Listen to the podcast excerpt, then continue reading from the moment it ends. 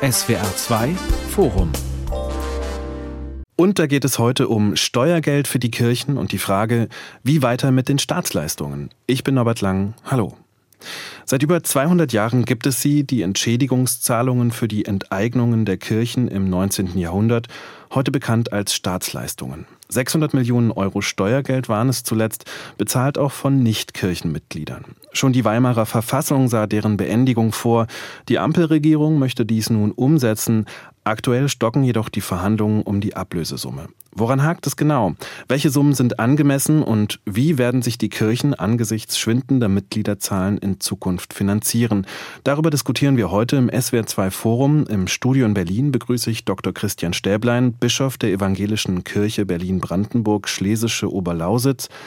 Mit dabei ist auch der Kirchenrechtler und Theologe Professor Dr. Thomas Schüller von der Universität Münster und von Hannover aus zugeschaltet ist Johann Albrecht Haupt. Er ist Jurist und langjähriger Kritiker der Staatsleistungen. Herr Haupt, die Ampelregierung möchte die Staatsleistungen beenden, die Kirchen nach eigenem Bekunden auch. Aktuell blockieren aber vor allem wohl die Länder mit dem Argument, die angestrebte Ablösesumme sei einfach viel zu hoch. Angesichts der angespannten Haushaltslage ist das Argument doch eigentlich nachvollziehbar. Sollten wir dieses Vorhaben nicht doch aufschieben? Das möchten die Ministerpräsidenten offenbar aufschieben, aber sie gehen von völlig falschen Voraussetzungen aus. Sie gehen nämlich von der Voraussetzung aus, dass die Ablösesumme gewaltig ist, so groß, dass sie das mit ihren Landeshaushalten nicht stemmen können. Woher wissen Sie das eigentlich? Es gibt ja noch keine festen Beträge, auf die sich irgendjemand geeinigt hat. Es gibt noch nicht mal die Gewissheit, dass es überhaupt eine Ablösesumme geben wird.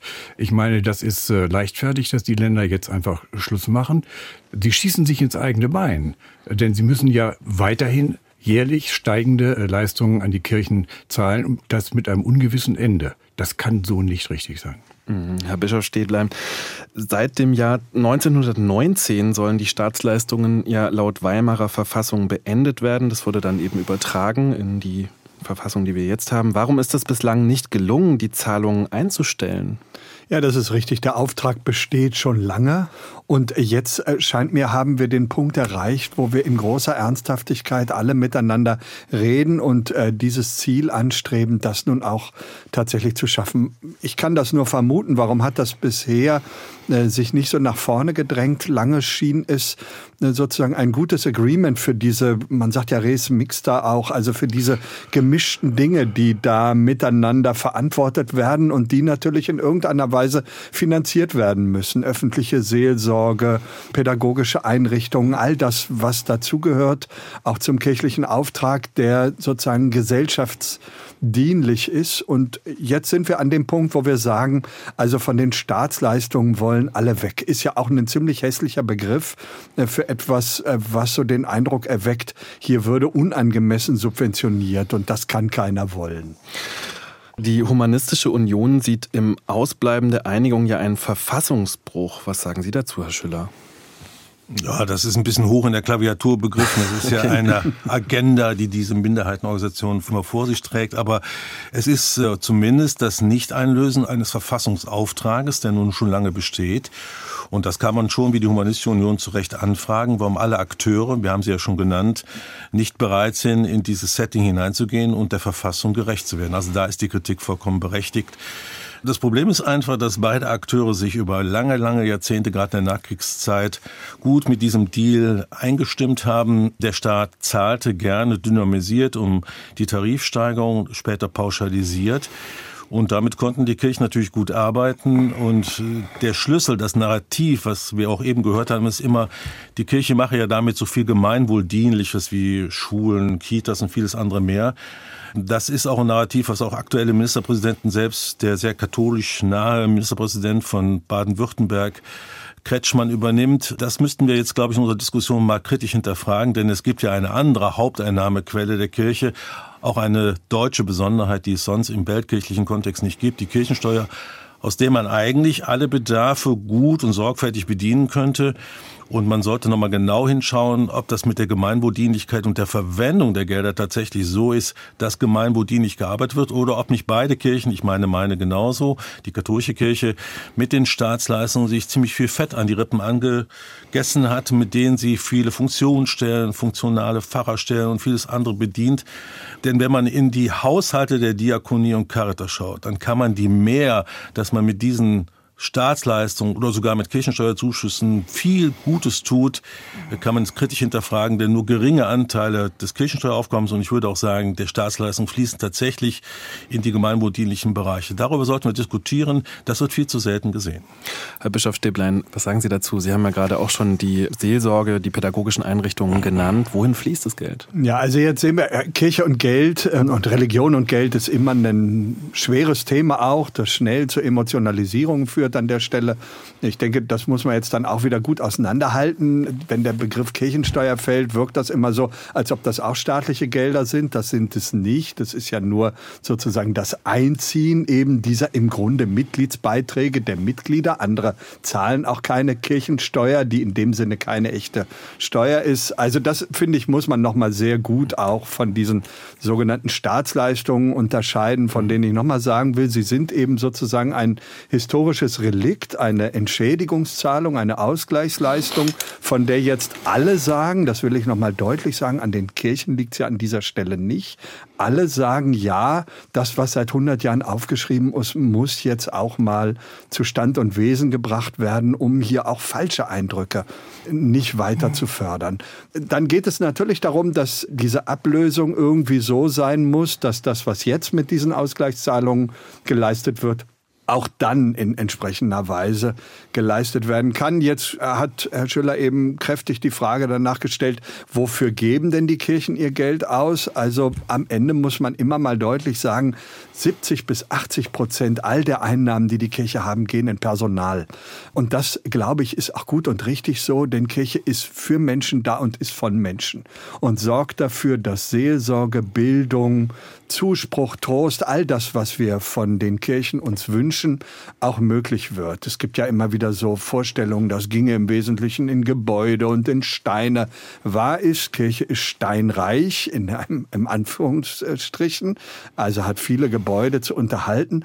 Aber was finanziert wird, sind Menschen, die für Menschen da sind. Und da kann ich immer nur sagen, diese Leistungen, die da erbracht werden, äh, die wird der Staat sonst auch an anderer Stelle erbringen müssen. Also ich glaube, wir waren immer gut beraten, hier in einem guten Austausch, natürlich auch in einem kritischen zu sein und bleiben das hoffentlich auch. Wir sind jedenfalls sehr offen an dieser Stelle. Herr Haupt. Man muss was auseinanderhalten. Herr Schüller hat eben die äh, Stichworte Diakonie und Caritas in, ins Gespräch gebracht. Das ist nicht Kirche. Die Caritas und Diakonie sind äh, vielfältig tätig. Sie werden aber im Wesentlichen, im ganz überwiegenden Bereich von den Benutzergeldern und den staatlichen Zuschüssen und den Sozialversicherungsträgern getragen. Das ist nicht die Kirche. Die Staatsleistungen kriegen die Kirchen. Und die Kirchen leben von den Staatsleistungen nach eigenen Angaben, bundesweit gesehen, in der Größenordnung von zwei bis drei Prozent ihrer laufenden Einnahmen. Die Kirchensteuern sind ein ganz Vielfaches von dem. Aber es ist richtig, es besteht ein Zusammenhang zwischen Staatsleistungen und Kirchensteuern. Und das wird von den Betroffenen und den Akteuren, und das sind ja nicht nur zwei Akteure, sind ja nicht nur die Kirche und der Staat, die da einen Deal machen, wie Herr Schüller ganz richtig gesagt hat, sondern es sind ja die ganze große Masse der übrigen Bevölkerung, die ja auch da gerne mal mitreden würde, die aber nie gefragt werden. Und äh, da finde ich, da ist ein Desiderat, was noch zu erfüllen ist. Die Kirchen sind garantierte Kirchensteuerempfänger. Ob die Staat das einziehen muss oder nicht, das muss man dahingestellt sein lassen in diesem Moment. Aber sie sind garantiert in ihrer Kirchensteuer. Sie sind nicht garantiert darin, dass sie Staatsleistungen beziehen. Die Staatsleistungen können aufhören. Und da werden die Kirchen nicht arm von, denn von zwei bis drei Prozent der laufenden Einnahmen, und da sind äh, ja noch nicht mal die Einnahmen berücksichtigt, die aus den Immobilien, aus dem äh, Geldvermögen und so weiter der Kirche ja auch noch kommen. Die Kirche ist steinreich, Herr Städtlein hat es richtig gesagt, und nicht nur reich an Steinen, sondern auch reich an materiellen Werten. Im Übrigen. Hm, naja. Vielleicht nochmal die Frage, um es zu klären. Also ja. die Staatsleistungen sind ja nicht an irgendwas gebunden in dem Sinne, sie können frei eingesetzt werden, Herr Stäblein. Ja, das, so? Und wo laufen dann die Gelder genau hin? Zweifellos. Die Staatsleistungen gehen auch mit in die Haushalte der Kirchen, ja, so in den es. allgemeinen Haushalt. Also da darf man jetzt auch nichts verwischen, so wie nochmal die Kirchensteuer keine Steuer ist, die der Staat allgemein auf alle erhebt, sondern es ist ein Mitgliedsbeitrag der Mitglieder der vom Staat eingezogen wird. An dieser Stelle sozusagen das Recht der Körperschaft des öffentlichen Rechts. Dieses Recht haben auch andere. Das ist auch kein Privileg der Kirche an der Stelle, sondern nur etwas, was der Staat der Körperschaft des öffentlichen Rechts sozusagen als Verwaltungsunterstützung einräumt. Allerdings wird auch diese Verwaltungsleistung bezahlt. Auch das will ich deutlich festhalten. Also ich mhm. finde, das Wort Steuer suggeriert hier etwas, was nicht zutrifft. Wofür wird das Geld also eingesetzt? Beide dieser Einnahmen gehen in den Gesamthaushalt der Kirchen. Herr Haupt hat das eben zu Recht äh, dargestellt. Das sind zwei bis drei Prozent, je nachdem. In manchen Kirchen sind es auch mehr von dem Haushalt, in manchen Kirchen sind es ein bisschen weniger. Äh, das hängt sozusagen an diesem Verhältnis der verschiedenen Einnahmen. Und der Haushalt wiederum, das ist das, was ich äh, vorher schon versuchte darzulegen, der Haushalt wiederum ist zu 80 Prozent etwas, was das Personal der Kirche im Blick auf den Dienst an den Menschen, und das sind jetzt eben zum Beispiel Religionsunterricht, Seelsorge, Seelsorge auch in öffentlichen Einrichtungen, Krankenhäuser etc., aber natürlich auch gemeindliche Arbeit, das will ich äh, gar nicht verwischen. All das, äh, was sozusagen Kirche macht, und wie weit das sozial und gesellschaftsdienlich ist, naja, das ist ja, glaube ich, genau der Punkt, an dem wir uns hier ein bisschen auseinandersetzen, weil es da Verschiebungen gibt. Insofern will ich auch mal deutlich festhalten, es ist nicht so, dass die Kirchen das irgendwie 100 Jahre blockiert haben, dass das nun geändert wird, sondern es gab sehr, sehr lange eine große Übereinkunft zwischen dem gesellschaftlichen, ich will gar nicht unbedingt staatlichen, dem gesellschaftlichen Blick auf diese große Kraft sozusagen zivilgesellschaftlicher Bereicherung und zivilgesellschaftlichen Engagements, das in den Kirchen auch drin steht. Es gab lange Zeit sozusagen ein großes Miteinander an dieser Stelle. Und jetzt müssen wir manche Fäden wahrscheinlich etwas stärker entwirren. Ja. Mhm. Herr Bischof, wann würden Sie sagen, haben sich die Kirchen da von ihrer Ausrichtung her verändert? Wann sind die einer Einigung bezüglich der Staatsleistungen offener geworden? Seitdem wir diese Diskussion so verstärkt haben, das sind ja etwa die letzten fünf Jahre fünf schon, Jahre, in der ja. letzten Legislatur äh, war das ein Vorhaben. Jetzt ist es auch deutlich im Koalitionsvertrag verankert. Ich bin da jetzt kein Experte für, vielleicht sind es ein bisschen mehr als fünf Jahre, aber es ist sozusagen eine neuere Diskussion, in der sehr deutlich wird, die großen gesellschaftlichen und gesellschaftspolitischen Kräfte und die Kirchen ziehen hier an dieser Stelle an einem Strang und ich bin sehr dankbar für den intensiven Austausch, denn es ist ein hohes Gut, das Vertrauen, das hier über Jahrzehnte, Jahrhunderte gewachsen ist, jetzt auch in einer angemessenen Weise sozusagen dafür einzusetzen, dass das entwirrt wird, was offensichtlich für uns alle so nicht mehr einfach und verständlich ist. Herr Haupt, müssen wir am Ende nicht doch äh, Sorge tragen, dass die Seelsorge, das was eben der Bischof gerade Menschen für Menschen genannt hat, dass am Ende da gespart wird. Die Sorge habe ich nicht, die mögen andere haben. Die Seelsorge in der Kirche ist keine staatliche Aufgabe. Unter keinen Gesichtspunkt. Deswegen ist es auch nicht richtig, hier darauf zu beharren, dass das alles außerordentlich gesellschaftlich nützlich ist. Es gibt ganz große Bereiche der Kirche, die sind gesellschaftlich nützlich. Die sind aber finanziell von außerordentlich geringer Bedeutung. Die Kirche finanziert sich selber. Das ist auch richtig so. Das sind ja auch Kirchensteuergelder, die da reingehen. Was die darüber hinaus macht, ist äh, in wenigen Prozentsätzen des Gesamthaushalts aller Diözesen und aller Landeskirchen ausdrückbar. In ganz wenigen. Und wenn da zwei Prozent von wegfallen von den Staatsleistungen, dann ist das keine Katastrophe. Es ist keine Katastrophe. Und insofern bin ich da ganz locker und sage, die Kirchen mögen sehen, wie sie damit zurechtkommen. Wenn es Kirchen, einzelne Landeskirchen oder Diözesen gibt, die besonders bedürftig sind, und das ist ja im Osten Deutschland offensichtlich der Fall. Dann gibt es doch mit Sicherheit einen innerkirchlichen äh, Finanzausgleich, der dieses Problem lösen könnte. Von Köln und von München aus lässt sich da sicherlich Geld auch in den Osten schicken. Aber ich will noch einmal sagen, von Katastrophe habe ich ja auch gar nicht gesprochen. Und dass man bei einer Verhandlung und Gesprächen über Ablösung guckt, wie das nun abgelöst wird, damit es dann sozusagen auch ausläuft und das Entsprechende, was immer in solchen Verträgen zur Geltung kommt, dann auch entsprechend gehandelt wird. Ich verstehe gar nicht, woher diese scharfen Worte der Katastrophe, also jedenfalls die Kirchen können sie ja nicht treffen. Gut, die Katastrophe meine. nehme ich zurück, das ist ganz richtig. Aber die Gespräche hätten nicht erst seit fünf Jahren geführt worden. Ich bin in der Humanistischen Union. Wir haben seit 60 Jahren dieses Thema immer wieder vorgebracht und haben gesagt, die Verfassung verlangt das. Und niemand hat, also niemand will ich nicht sagen, aber viele, namentlich in den Kirchen, haben nicht drauf gehört oder haben sogar darüber gelacht. Mhm. Die Verfassung hat in Artikel 6 den Auftrag erteilt, mhm. dass die nicht ehelichen Kinder gleichzustellen sind den ehelichen Kindern. Mhm. Als das eine Weile, sieben oder acht Jahre nach 1949 nicht der Fall war, hat das Bundesverfassungsgericht da reingehauen und hat gesagt, man kann Verfassungsaufträge nicht einfach ignorieren, das geht nicht. Und da bin ich ganz bei Ihnen. Falsches Lachen ist im Übrigen immer nicht gut. Also so wie Sie jetzt die Katastrophe mir zugute zurückgenommen haben, so will ich das auch deutlich sagen. Danke. Herr Schüller, wie würden Sie denn das Agieren der Kirche generell in Bezug auf die Staatsleistungen bewerten? Ja, zunächst mal, wie Bischof Stäblein gesagt hat, hat man sich lange äh, verständigt, dass das Thema nicht angepackt wird. Seit der Wiedervereinigung ist es ein Thema, immer mal wieder. Es gab ja auch schon erste gesetzgeberische Initiativen.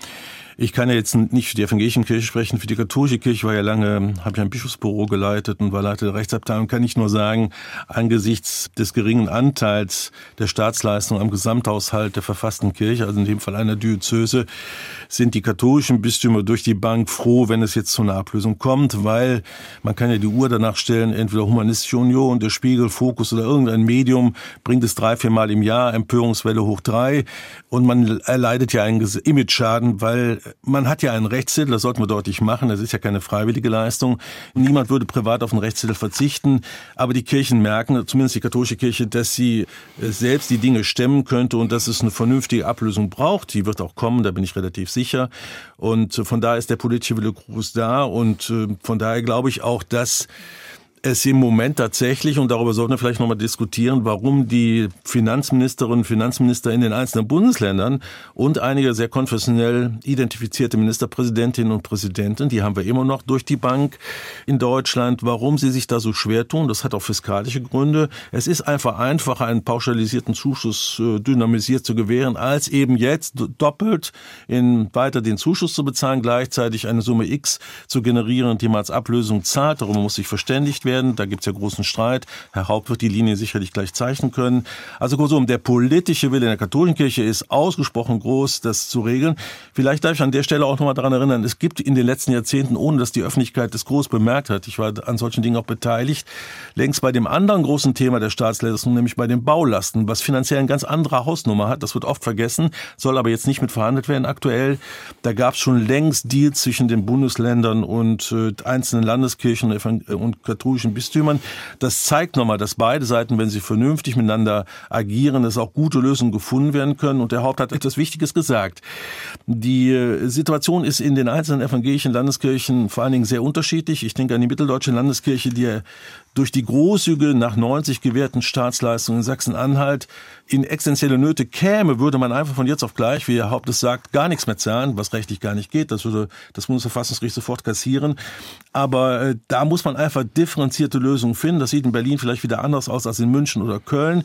Kurzum, die Länder müssen den politischen Willen entwickeln, tatsächlich in Verhandlungen einzusteigen. Sie stehen unter dem Druck der Schuldenbremse, sie stehen unter dem Druck belasteter Haushalte und es kommt für sie eigentlich zur Unzeit und dementsprechend bleibt man lieber in dieser Hängematte liegen. Man zahlt einfach eine Summe X, sie tut nicht so weh, als würde man tatsächlich jetzt einen tatsächlichen politischen Willen haben, in die Verhandlungen einzutreten, der auf der Seite der Kirchen, das kann ich bestätigen, definitiv vorhanden ist. Mhm. Lassen Sie uns gleich gerne über die Länder sprechen und auch darüber, wie unterschiedlich die Staatsleistungen in den Ländern gezahlt werden. Das ist ja auch nochmal ein Thema. Aber jetzt erstmal wollte sich Herr Bischof Stäblein nochmal kurz äußern zu Herrn Schüller. Ja, ich äh, wollte eigentlich äh, vor allem die Gelassenheit, die Herr Schüller nochmal angemahnt hat, kräftig unterstreichen. Ich kann das für die evangelischen Kirchen so bestätigen, äh, was Sie gesagt haben. Und ich will einmal dieser, glaube ich, doch spannenden Frage nachgehen, warum stockt es an diesem Punkt so oder was macht es auch so schwierig? Und wenn ich etwa auf das Land Brandenburg, für das ich ja evangelische Kirche, Berlin-Brandenburg, Schlesisch-Oberlausitz, auch kirchlich mit zuständig bin, wenn ich darauf gucke, dann sehe ich, dass das, was da in dem Staatskirchevertrag ja erst in den 90er Jahren auch ausgehandelt worden ist, ähm, doch auch unter dem Aspekt gesehen wird, wie viel tatsächlich doch dann auch gesellschaftsdienlich Gutes, gerade in den vielen Orten Brandenburgs, durch die Dorfkirchen, durch den Erhalt dieser Dorfkirchen, durch die hohe Identität, die an dieser Stelle für Orte hergestellt wird, getan wird. Und ich weiß nicht, ob wir tatsächlich immer so gut beraten sind in diesen, es sind ja auch Kulturkämpfe, Debatten, die wir da aufmachen, so schnell über das hinwegzugehen, was die Menschen vor Ort tatsächlich empfinden. Und damit will ich jetzt noch gar nicht wieder irgendwie mich gegen die Dinge sperren, die dran sind. Das sehe ich ganz gelassen auch so. Das werden wir auch anders regeln können. Das ist gut so, wenn es da nicht mehr dreimal im Jahr Empörungswellen gibt. Da stimme ich überall zu. Aber ich glaube, wir sollten die Diskussion auch nicht total abgehoben von den Menschen vor Ort führen. Und da sind die Sachen noch mal sehr unterschiedlich. Das ist richtig die Menschen vor Ort tun und erfahren viel Gutes von den Kirchen, auch gerade im, im, Osten Deutschland. Da ist niemand von der säkularen Szene, der das bestreiten würde. Das ist nicht der Fall. Was aber fraglich ist, ist doch Folgendes. Dieses Gute, was getan wird, hängt doch nicht von den Staatsleistungen allein ab hängt vielleicht überhaupt nicht von den Staatsleistungen ab, sondern hängt äh, davon ab, dass die Kirche ihre Prioritäten so setzt, dass sie mit dem vorhandenen Geld, was sie von, im Wesentlichen von den Kirchensteuern und ihren eigenen Vermögen erzielt, richtig einsetzt. Und da sehe ich nicht, warum die Kirchen dazu nicht in der Lage sein sollten. Ich glaube, das ist ein guter Moment, da nochmal ein bisschen Kontext zu geben, denn es ist ja so, der Bund möchte aktuell ja vor allem politisch die Staatsleistungen eben beenden, aber der Bund zahlt sie ja de facto nicht, sondern es sind ja de facto die Länder und zwei Länder zahlen nicht, die Hansestädte Bremen und Hamburg. Und äh, wenn man beispielsweise im Saarland lebt, dann zahlt man 75 Cent pro Jahr und Kopf gerechnet. In Baden-Württemberg sind es 12 Euro, in Bayern etwa 10 Euro und in Sachsen-Anhalt irgendwas um die 16 Euro. Also wir haben sehr große Unterschiede. Woher kommen denn diese Unterschiede überhaupt? Das hat historische Gründe. Man muss einfach schauen, was wurde enteignet sowohl nach der Reformation und nach 1802 Reichsdeputation zu Hauptschluss und wenn Länder nur wenig zahlen, dann ist auch wenig enteignet worden. Ganz einfach. Und äh, das kann man auch historisch genau rekonstruieren. Sachsen-Anhalt ist nochmal ein ganz eigenes Thema. Dieses Land hat ja sehr gute Ministerpräsidenten gehabt, die entweder evangelische Pasteure oder katholisch, wie jetzt aktuell, sehr identifizierte Ministerpräsidenten sind. Und dieses Land hat wirklich in bemerkenswerter Großzügigkeit nach der Wende, Bischof Steppner wird vielleicht für Brandenburg das noch genauer beschreiben können, ich glaube, da war es nicht ganz so großzügig, hat man den Kirchen eben als äh, auch denjenigen, die in der Wendezeit wichtige mhm. Dienste geleistet haben für einen gewaltfreien Wandel, hat man eben doch sehr großzügig Zuschüsse gegeben, Staatsleistungen. Die sind aber nicht stehen nicht unter der Gewährleistung 19, denn es heißt ja in der Verfassung, nur die, die zum Zeitpunkt des Inkrafttretens der Weimarer Reichsverfassung gewährten Staatsleistungen, die müssen abgelöst werden. Vielleicht sollte ich noch einen Punkt sagen. Wir haben immer den Eindruck durch die religionspolitischen Sprecherinnen und Sprecher im Bundestag, die Religionspolitik wird auf der Ebene des Bundes gespielt. Das ist viel Schaufensterpolitik. Die tatsächliche Religionspolitik, das weiß auch Bischof Stäblein, ja. der Ansprechpartner sind die Länder, sind die Kommunen, wo es eine sehr vertrauensvolle Zusammenarbeit seit vielen Jahrzehnten gibt. Also wir müssen die Schaufensterpolitik in der Religionspolitik Politik immer unterscheiden von der Realpolitik vor Ort, wo die Menschen leben. Und da müssen eben entsprechende Verständigungen erzielt werden. Aber noch einmal mit Herrn Haupt, das muss angepackt werden. Und ich glaube auch, so sehr in der brandenburgischen Kommune geschätzt wird, dass die uralte Dorfkirche erhalten wird, auch als kultureller Punkt, das finde ich großartig, würde ich bei einer Volksbefragung nicht so überzeugt sein, dass da 90 Prozent plötzlich sagen, Staatsleistung müssen wir tragen, denn jeder einzelne Bürger, jeder steuerpflichtige einzelne Bürger und Bürgerin zahlt halt ihren Obolus dazu. Das bleibt die Problematik, die diskutiert werden muss. Mhm. Herr Schüller, das Argument, äh, das hat historische Gründe, ist immer sehr beeindruckend. Aber wenn man mal fragt, was sind das eigentlich für historische Gründe? Sie haben eben darauf hingewiesen, dass abgelöst werden sollen die 1919 bestehenden auf Grundgesetz, äh, Vertrag, Vertrag oder sonstigen Rechtstiteln bestehenden, dann äh, frage ich mich, wer hat eigentlich mal diese Rechtstitel zusammengestellt? Gibt es die eigentlich? Und ist es eigentlich plausibel, wenn man mit historischen Gründen diese Unterschiede zwischen etwa Saarland und Rheinland-Pfalz, zwischen Sachsen-Anhalt und Niedersachsen und so weiter rechtfertigt? Das ist doch gerade krasse Divergenzen, die nach einer historischen Begründung schreien. Und ich habe noch keinen einzigen Land gesehen, was aufgezählt, äh, aufgezählt hat, welche einzelnen Titel von 1919 da einschlägig sind. Es wird immer darauf verwiesen, was in den Staatsverträgen, die alle nach 1919 geschlossen worden sind, vereinbart worden sind. Aber ob das irgendeine Ähnlichkeit das eine mit dem anderen hat, das bezweifle ich, vor allem auch aus historischen Gründen. Preußen waren zwei Drittel des Deutschen Reiches vor 1919, aber die Staatsleistungen sind in den Nachfolgeländern von Preußen ganz unterschiedlich, ganz divergent. Wo liegt das eigentlich ja. dran? Das muss mal erklärt werden. Und solange das nicht erklärt werden, finde ich, sollte man darüber nicht so leichtfertig hinweggehen und sagen, das hat historische Gründe. Naja, leichtfertig möchte ich mich dann doch gegen verwahren. Sie legen den Finger in eine berechtigte Wunde, den aber auch noch die Humanistische Union nicht hat schließen können. Nee, man müsste nämlich verantwortlich dafür. Nein, nein, nein, das ist auch keine Kritik an Ihrer Organisation. Ja. Aber Sie legen den Finger insofern richtig in die Wunde, dass bisher es keine seriöse historische, keine seriöse wirtschaftliche, also betriebswirtschaftliche und auch vom Grund- und Bodengedanken ausgehende Untersuchung äh, gibt, was wurde denn zum Beispiel linksrheinig alles von Napoleon in Beschlag genommen, wie war die Substituierung im rechtsrheinischen Bereich. Es bräuchte eine gewaltigen wissenschaftlichen Anstrengung, historisch, mhm. betriebswirtschaftlich, ökonomisch, um tatsächlich zu, genau zu schauen, was wurde enteignet, was war es wert, was ist mit dem Grund und Boden nee, geschehen. Das glaube ich nicht. Aber, aber darf da ich mal ganz kurz unterbrechen? Äh, ich glaube nämlich tatsächlich, es wäre wichtig, nochmal für alle Zuhörenden ähm, nochmal klarzukriegen, was hat denn eigentlich Napoleon denn überhaupt noch mit all diesem Thema zu tun? Weil das fiel jetzt gerade so nebenbei. Ich glaube, vielen ist es gar nicht klar, dass ja eigentlich diese Staatsleistungen im Grunde bis auf Napoleon zurückgehen. Herr Haupt wird sagen, Napoleon hat es wahrscheinlich gar nicht gegeben, aber ihn hat es nun gegeben. Er hat linksrheinig einfach gewonnen, den Krieg, hat ja. die Gebiete okkupiert und mhm. dann mussten die Fürsten, die dort ihre Gebiete verloren haben, eben entschädigt werden. Wie konnte man es machen? Rechtsrheinig waren die mhm. geistlichen Stände, waren die Klöster evangelisch wie katholisch, daneben sich beide Konfessionen nichts. Die hat man einfach entschädigt, hat dann aber gesagt, Entschädigung bedarf eben einer Substitution rechtlich, hat sich verpflichtet dauerhaft für die... Wer hat äh, sich verpflichtet? Wer hat sich verpflichtet? Die, die Fürstentümer 1802 im der Reichstag. Der, mhm. der Reichstag. Da steht nichts drüber drin über Entschädigung. Ja, ja, da stellen Sie jetzt etwas krude Thesen auf, sorry. Also das ist nun eindeutig, das ist historisch eindeutig verifiziert. Und da Von, gibt's auch das Wort Entschädigung taucht okay. überhaupt nicht ja, auf im Haupt, Lassen Sie trotzdem bitte den Herrn Schiller noch mal kurz Herr ausführen. Haupt hat die die und Gabe, dann können wir später noch mal die Fragen. Ein, ja. ein, also einfach dass sie einfach für die Bedarfe der Kirche aufkommen. Denn man muss sehen, evangelisch wie katholisch war es so, es gab noch keine Kirchensteuer, die wurde erst im Laufe des 19., mhm. 20. Jahrhunderts eingeführt und man lebte einfach von den Erträgen aus Grund und Boden. Es steht einfach, wir treten in die finanziellen Verpflichtungen ein. Und das ist eben der entscheidende Punkt. Daraus wurden dann in der Verfassung Staatsleistung, Entschädigung. Das ist einfach historisch, juristisch so geworden. Aber kurzum, das muss man immer wieder in Erinnerung rufen, wenn ein Privatmann, eine Privatfrau einfach von Staatswegen oder durch Umstände enteignet würde, dann hätte sie auch einen Anspruch darauf, entschädigt zu werden, sei es ad hoc sofort in einem juristischen Deal oder eben jetzt leider über so eine lange Zeit. Und Herr Stäbler hat es gesagt, es ist tatsächlich jetzt der Kairos, um es mal theologisch zu sagen, da, auch politisch der Kairos da, endlich diesen gordischen Knoten zu durchschlagen und tatsächlich zu sagen, es ist jetzt mal gut. Aber wir verzichten nicht einfach freiwillig darauf, sondern wir wollen einen fairen, einen interessengeleiteten Ergebnis erzielen.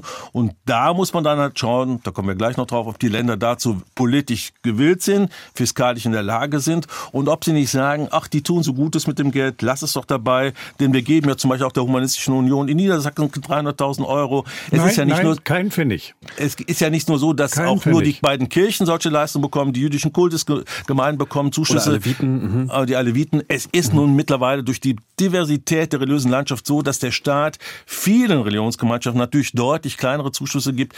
Also das ist ein spannendes Thema. Das ist dann reale Religionspolitik, aber hier noch nochmal, auf Gesetz, Vertrag, Sie haben es gesagt, Herr Haupt, und Rechtstitel basierend, muss es einfach Ablösung geschieht. Es gibt einen Rechtstitel und ich sage es jetzt mal ganz kategorisch, Gesetz, Vertrag und auf der anderen Seite gibt es eben dann die Ablösung, die bedeutet, dafür muss es eine Gegenleistung geben und über die muss gestritten und diskutiert werden. Und vielleicht noch eine Nachfrage dazu, damit man sich vorstellen kann, wie viel das war. Ich habe gelesen von sozusagen 95.000 Quadratkilometern, die, die ihren Besitzer gewechselt haben. Das wäre, wenn man es umrechnet, auf heute anscheinend 27 Prozent des heutigen Bundesgebiets. Ist Wer das richtig? Kann man sich das so vorstellen? Ja, das ist sehr konservativ berechnet, aber da hat der Haupt auch wiederum recht, dass man es nicht ganz genau weiß, aber 27 Prozent sind sehr nahe und das ist ein Viertel des Bundesgebiets. Das ist, das ist richtig so, viel. Mhm. Das ist richtig viel. Also wer heute sagt, es ist jetzt mal gut, der geht sehr salopp über die Sünden der Geschichte über. Der berühmte evangelische Staatskirchenrechtler Alexander Freier von Kampenhausen hat mal einen klugen Satz gesagt, das Vermögen Vermögen der Kirchen, im Plural hat er gesprochen,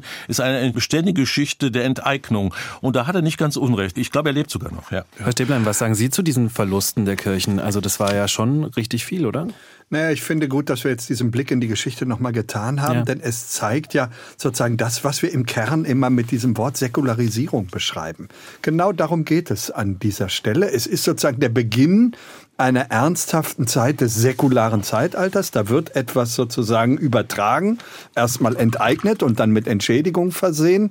Und wir sind hier an der Wurzel dessen, was unsere Gesellschaft heute ausmacht und worüber ich jetzt mal jenseits der Frage von Enteignung und Ausgleich auch froh und dankbar bin. Denn dass wir in einer säkularen Gesellschaft, in der Kirche und Staat getrennt sind und in der äh, Menschen in großer Freiheit diese Dinge für sich und die Gesellschaft es auch für sich regelt, das ist erstmal fundamental wichtig. Und das ist die Basis dafür, dass wir dann auch wieder als gesamte Gesellschaft in dieser Unterscheidung viele Dinge, die Religionen, Konfessionen machen, auch als sinnstiftend und gesellschaftsdienlich in dieser Freiheit erleben können. Ich finde, das ist eine ganz wichtige Voraussetzung. Jetzt sind die anderen Religionen auch noch mal deutlich geworden dabei.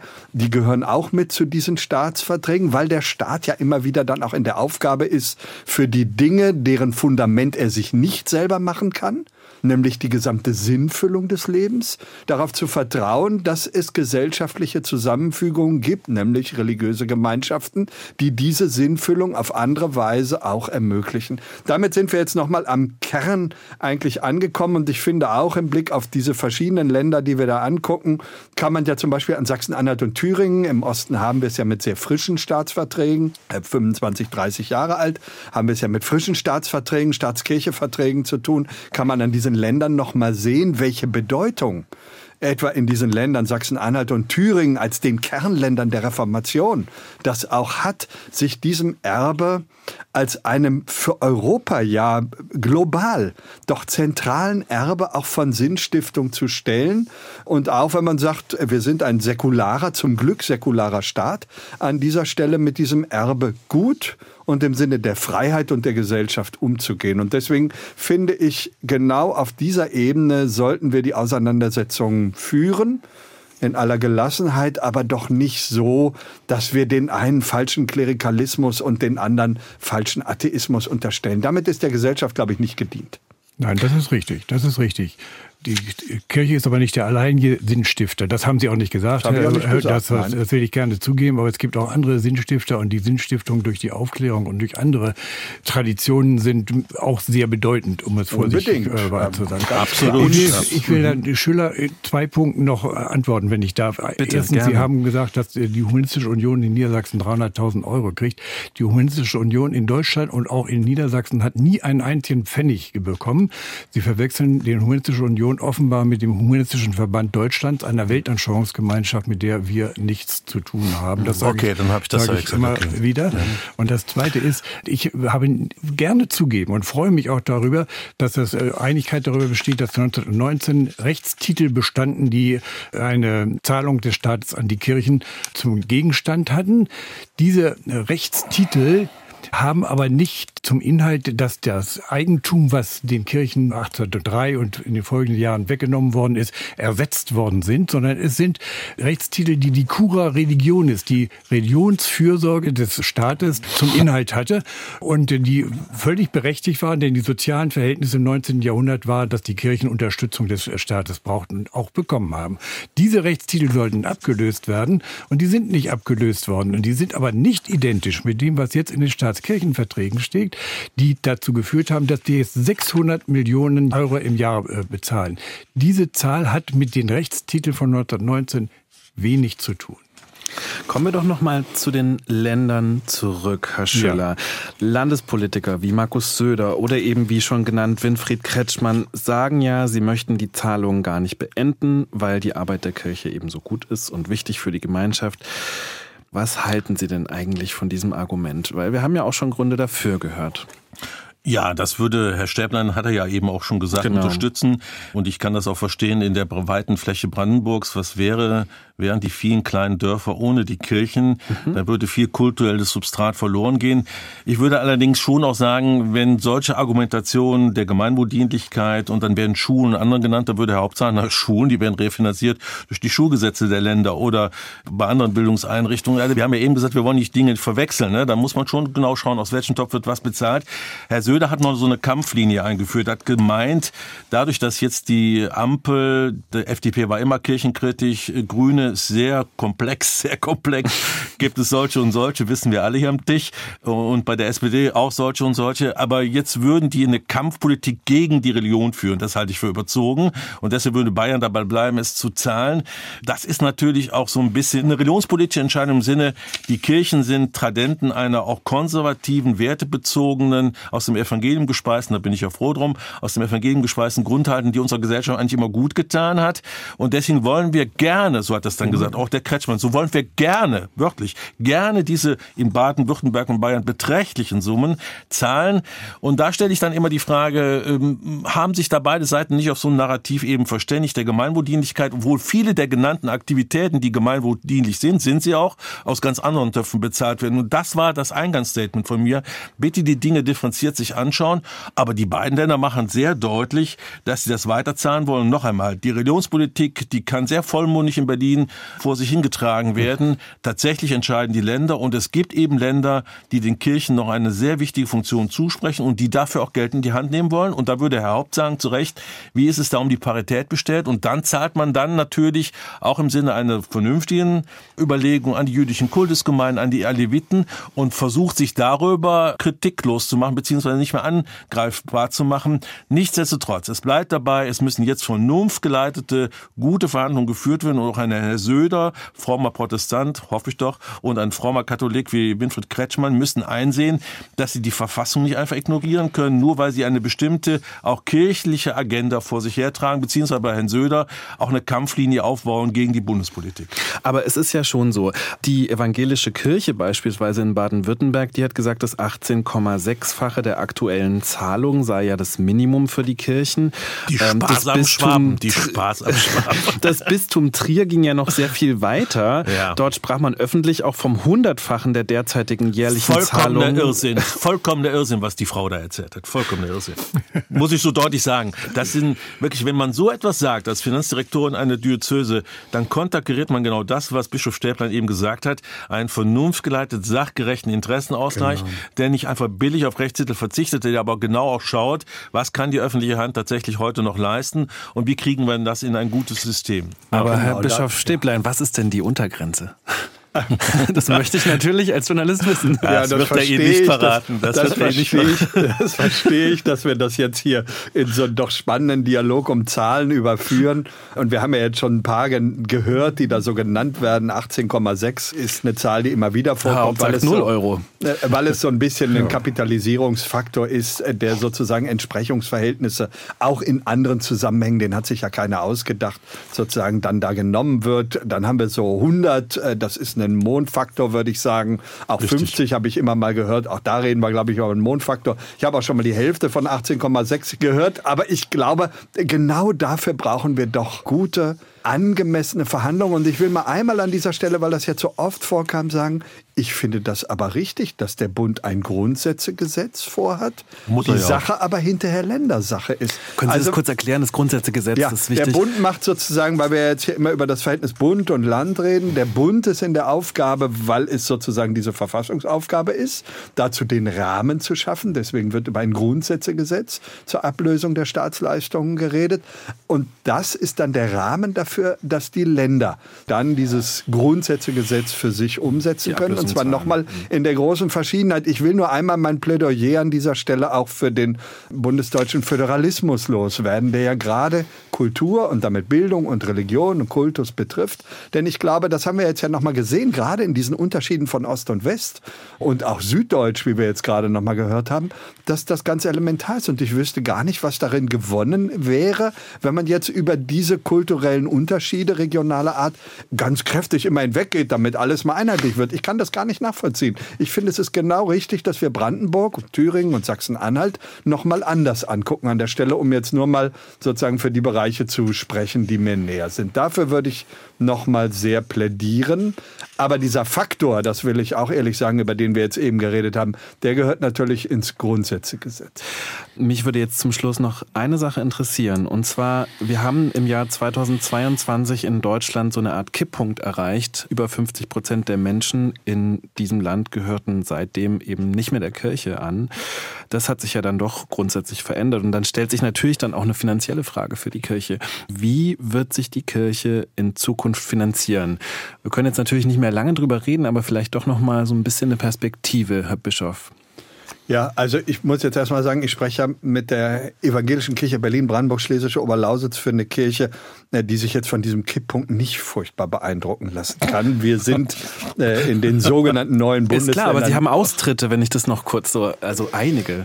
Äh, und die sind sehr schmerzhaft und ja. das ist gar keine Frage. Und die Entwicklung, die wir da sehen, ist eine schmerzhafte und zugleich eine, die natürlich die Kirchen vor die Herausforderung stellt, sich insgesamt umzustellen. Wir brauchen, glaube glaube ich tatsächlich im Blick auf Fragen der Sinnstiftung, der Gesellschaftsdienlichkeit weiter einen bestimmten Anspruch der der Gesellschaft, glaube ich, bisher auch immer sehr geholfen hat. Aber die Mitgliederzahlen verändern sich dabei, auch die Finanzierungsfragen. Und ich bin der Meinung, wir sollten als Kirchen nicht so sehr immer zu wie das Kaninchen auf die Schlange, auf die Mitgliederzahlen gucken, sondern die Arbeit, die uns bisher ermöglicht wird, sehr gut tun. Dadurch eine attraktive, immer über die kirchlichen Grenzen hinausgehende Arbeit führen. Darüber reden wir an diesen Stellen auch.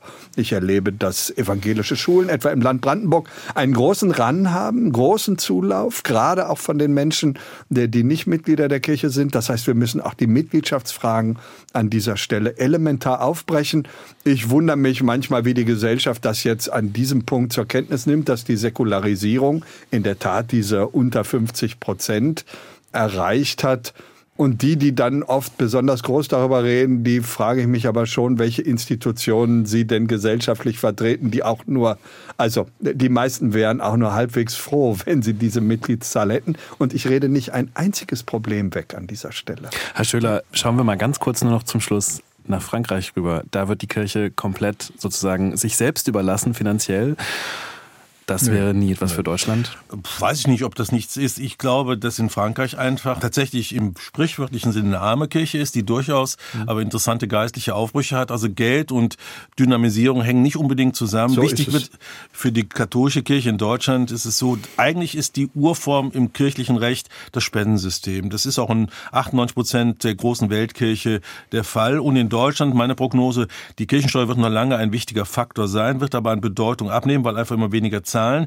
Und beide Kirchen, Bischof Stäbler hat es ein bisschen angedeutet, werden schauen müssen, stärker einen Mix aus Kirchensteuer und vor allen Dingen freiwilligen Leistungen zu bringen. Es gibt viele erfolgreiche Projekte, wenn Leute sinnvolle Teilbereiche der kirchlichen Arbeit in einem Verein zum Beispiel vorantreiben, dass die Leute durchaus bereit sind, was zu geben. Sich nur auf die Kirchensteuer zu kaprizieren, wäre, glaube ich, langfristig ein strategischer Fehler. Und katholisch bekommen wir immer von Rom gesagt, die italienische Kultursteuer, also dass die Kirchensteuer komplett abgeschafft werden solle, in auch den katholischen Bistümern und der Staat bitte 0,8 Prozent seiner Einkommensteuer als Mandatsteuer den Bürgerinnen und Bürgern gibt, die dann darüber selbst entscheiden, welche Religionsgemeinschaft oder welche soziale, kulturelle Einrichtung es bekommt. Ich habe gerade eine Doktorarbeit einer Schülerin gelesen, die dann Systemvergleich bringt. Das ist spannend. Die Diskussion wird innerkatholisch sehr stark geführt, also italienisches Kultursteuersystem, aber auch da muss man sagen, katholisch wird es lange Zeit noch in Deutschland Kirchensteuer plus freiwillige Leistung plus vielleicht mal irgendwelche Verhandlungen über eine Kultursteuer sein.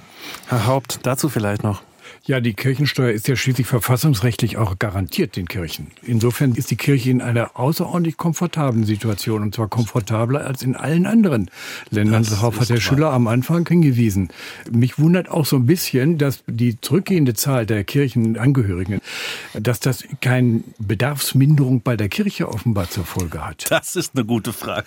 Denn äh, ein großer Teil sind ja Personalkosten und wenn es weniger Gläubige gibt, kann es auch sein, dass es weniger Pastoren gibt. Aber wir sind ja auch im Personalabbau. Wenn Sie in die Gliedkirchen gucken, dann hat ja, sich das kräftig reduziert. Aber ich will hier gar nicht immer sozusagen der Anwalt irgendwie von Klientelpolitik sein. Ich glaube, das ist letztlich dem Auftrag äh, der Kirchen und dem Auftrag des Evangeliums gar nicht angemessen. Herr Schüler hat das auch nochmal gesagt. Die Urformen sind im Grunde andere an dieser Stelle, nämlich Spenden und das heißt immer sozusagen sozialer Auftrag und Dankbarkeit für das Empfangene. Und wenn die Gesellschaft sich dazu anders verhält, dann finde ich immer, ist das etwas, wo wir als Kirchen dran mitarbeiten und nicht in ein falsches Gegenüber gehen.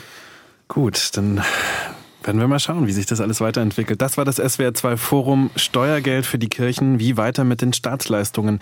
Ich bedanke mich bei den Gästen Johann Albrecht Haupt, Rechtswissenschaftler und säkularer Humanist, Professor Dr. Thomas Schüller, Theologe und Kirchenrechtler, Universität Münster, Dr. Christian Stäblein, Bischof der Evangelischen Kirche Berlin-Brandenburg, Schlesische Oberlausitz.